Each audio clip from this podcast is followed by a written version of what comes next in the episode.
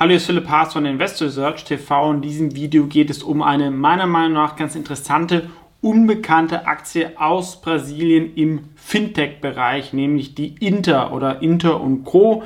Ähm, ist inzwischen an der Nasdaq gelistet, also man kann sie auch handeln und kann man ein bisschen mit einer Caspi vergleichen oder einer N26.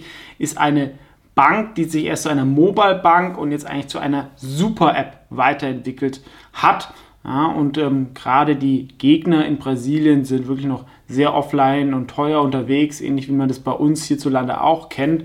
Ähm, dazu gibt es aber sehr, sehr viele Leute, die noch kein Bankkonto haben und davon ist ja auch die New Holdings ähm, groß geworden, die sehr, sehr stark wächst. Die ist noch ähm, größer als Inter und Co., aber auch teurer, aber kann man so als Wettbewerber sehen, was ja auch eine sehr, sehr ähm, gute Firma ist, kann man sich auch das Video dazu mal anschauen. Bevor es weitergeht, aber natürlich kurz der Hinweis, ich bin indirekt hier minimal investiert, daraus können sich Interessenskonflikte ergeben, das hier ist keine Anlageberatung oder Anlageempfehlung. Das Geschäftsmodell von Interco ist immer noch so die normale Bankzinsmarge, die aber in Brasilien immer noch ganz gut funktioniert, vor allem wenn man halt sehr niedrige Kundenakquisitionskosten hat und äh, sehr niedrige Kundenbedienungskosten, weil man keine Filialen hat und halt Services, indem sie verkaufen auch Versicherungen oder ähm, andere Produkte und haben 28 Millionen Kunden. Ja, das ähm, wäre von der Kundenzahl größer als äh, jede deutsche Bank, zumindest in, in Deutschland. Und wir sehen hier sehr große ähm, produktseitige Innovation. Kunden sind sehr, sehr zufrieden mit einem 84er Net Promoter Score und man hat sehr, sehr viele verschiedene ähm, Funktionalitäten. Dieses Konter digital. Ähm, man kann damit Geld sparen, man kann Kredite sich holen, man kann aber halt auch einkaufen. Ähm, dann gibt es dann irgendwelche Cashbacks ähm, und solche Themen. Die Aktie ist sehr, sehr stark gewachsen und macht es auch interessant. Aufs nächste Jahr haben wir hier ein KGV von 14. Das heißt, die Aktie ist eigentlich nicht teuer, obwohl sie auch year to date schon ganz gut gelaufen ist mit ähm, fast 80 Prozent, aber war in Brasilien auch schon mal ähm, deutlich ähm, teurer. Gehen wir mal in die letzte Investorenpräsentation für größere Investoren rein. Dann werden auch noch ein paar Sachen ähm, klarer. Hier nochmal dieser Unterschied zwischen einer traditionellen Bank und einer Online-Mobile-Bank, die einfach komplett digital ist, ähm, günstiger ist ähm, für den Kunden, aber halt auch in der Bearbeitung und halt diese nächste Vision, diesen Schritt, den es N26 noch nicht geschafft hat, dass man als zu einer Single-App wird, dass man eine Super-App wird und das ist per se eine der besten Geschäftsmodelle neben vielleicht Social Media oder Online-Suche da draußen, weil es sehr, sehr profitabel sein kann. Man hat die Kunden an der finanziellen Entscheidung und ähm, dann kann man da ganz viele verschiedene weitere Services ähm, dran machen und sie sind halt ein äh, sehr, sehr innovatives ähm, Fintech mit einem sehr guten ähm, Produkt. Hier sehen wir noch mal ein bisschen ähm, Evolution. Also es war eine ganz normale Bank und dann irgendwann ist, ähm, sag ich mal, mit dem digitalen Account die Wachstumsphase eingeleitet worden.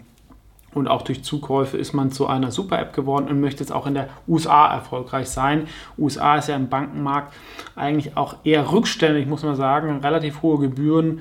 Ähm, und auch von der, sag ich mal, Usability auch nicht alles so super. Aber ähm, wir sehen auch hier weitere Sachen, diese also Payroll Loans sind auf AWS, haben eigene Karten sind aber vor allem, ähm, wie gesagt, in Brasilien tätig. New Holdings tut sich auf den Rest von Lateinamerika auch fokussieren. Sie gehen allerdings in die USA. In Brasilien sind diese Payroll-Loans sehr, sehr groß. Da kriegt man gegenüber seinem Gehalt ähm, einen ähm, Kredit und es wird dann von der Gehaltszahlung abgezogen, aber natürlich das normale Baufinanzierungsbusiness, Kreditkarten, persönliche ähm, Kredite und wenn die Zinsen sinken, wird es natürlich auch wieder ähm, zunehmen. Und immerhin 13% aller ähm, Brasilianer ähm, haben einen Account bei Inter und Co. Also das ist schon eine gute Durchdringung, äh, lässt aber trotzdem auch noch Raum äh, für Wachstum, wobei mit der New Holding, ne, jeder, nicht jeder braucht dann irgendwie zwei Bankkonten. Ähm, dann sie da irgendwann an die Grenzen stoßen, aber kann ja die bestehenden Kunden dann auch noch mit mehr Cross-Selling ähm, bearbeiten. Ähm, und dieser Net Interest Revenue, ähm, was ich gesagt habe, das macht 70% aus und Gebühren 30 ähm, Prozent, was aber deutlich höher ist als bei anderen Banken. Ähm, sie haben sehr, sehr niedrige Refinanzierungen, das ist auch immer wichtig bei einer Bank, weniger als andere Digitalbanken oder die sogenannten Incumbents, also die Offline-Banken. Und das Spannende finde ich aber halt die weiteren Business Verticals. Das ist wirklich noch eine sehr, sehr spannende ähm, Folie. Sie haben so mit Banking und Spending angefangen. Ähm, dann, wie gesagt, man kann dann Kredite aufnehmen, dann Shopping, Versicherung, investieren, ähm, auch global dann ähm, aktiv sein mit Karten. Jetzt gibt es Loyalty-Programme, das heißt, wenn ich irgendwo kaufe, kriege ich Punkte. Das funktioniert ja zum Beispiel in Java mit den Rakuten Points ganz gut.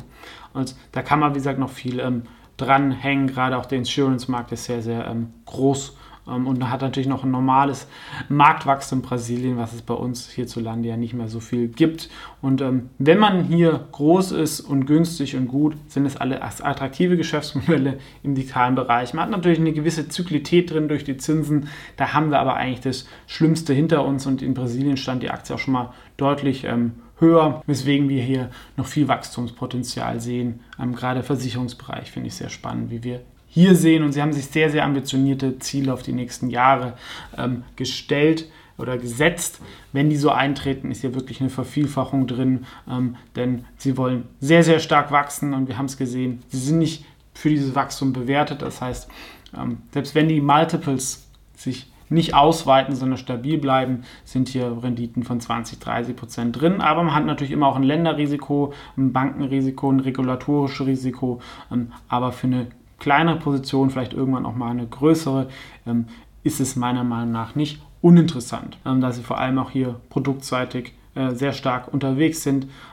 vom Fazit ist es noch keine Weltklasse-Firma, weil halt viel Wettbewerb ist und ich natürlich hier auch einen gewissen Zyklik drin habe. Ähm, trotzdem, ich würde hier einen 26er KGV bei dem Wachstum, würde ich mich wohlfühlen. Ähm, und da werden wir aufs nächste Jahr, wenn sie diese Schätzungen schaffen, weiß man natürlich immer nicht bei meinem Zyklus, ähm, deutlich drunter und das übernächste Jahr nochmal viel, viel mehr. Also, wer ein bisschen auf Emerging Markets setzen möchte, gerade Brasilien könnte auch vom Sentiment her profitieren, wenn Rohstoffpreise äh, mal wieder äh, steigen oder auch von diesen ganzen USA-China-Streitigkeiten. Sie sind ein neutrales Land, ähm, haben eine wachsende Bevölkerung. Ähm, Lateinamerika könnte auch von der Abwanderung von China von ähm, Produktionskapazitäten profitieren. Mexiko ähm, ist da schon das erste, aber natürlich auch Brasilien ist mit dem Schiff nicht so weit weg. Ähm, und sowas merkt man dann irgendwann auch in den, in den Ländern und in den Aktien und mit einer Bank, die dann qualitativ auch so gut ist, meiner Meinung nach kann man das auch spielen und wäre dann eine Alternative oder Beimischung zu der deutlich bekannteren New Holdings, die vielleicht qualitativ noch aggressiver ist, nochmal breiter diversifiziert in Lateinamerika, natürlich auch größer und vom Größenvorteil, aber auch äh, deutlich teurer ähm, bewertet ist. Ähm, wie gesagt, ich bin indirekt hier in beiden investiert. Kennt ihr die Aktie schon? Ähm, was eure Meinung dazu? Gerne kommentieren. Ansonsten vielen Dank fürs Zuschauen und natürlich gerne liken und dem Kanal beitreten, wenn dir das Video gefallen hat. Und wie immer, man findet auch weitere Investmentideen und vielleicht auch als eigenes Investment in meinem Fonds oder Wikifolie sind auch unten verlinkt mit weiteren Empfehlungen, was ich selber nutze.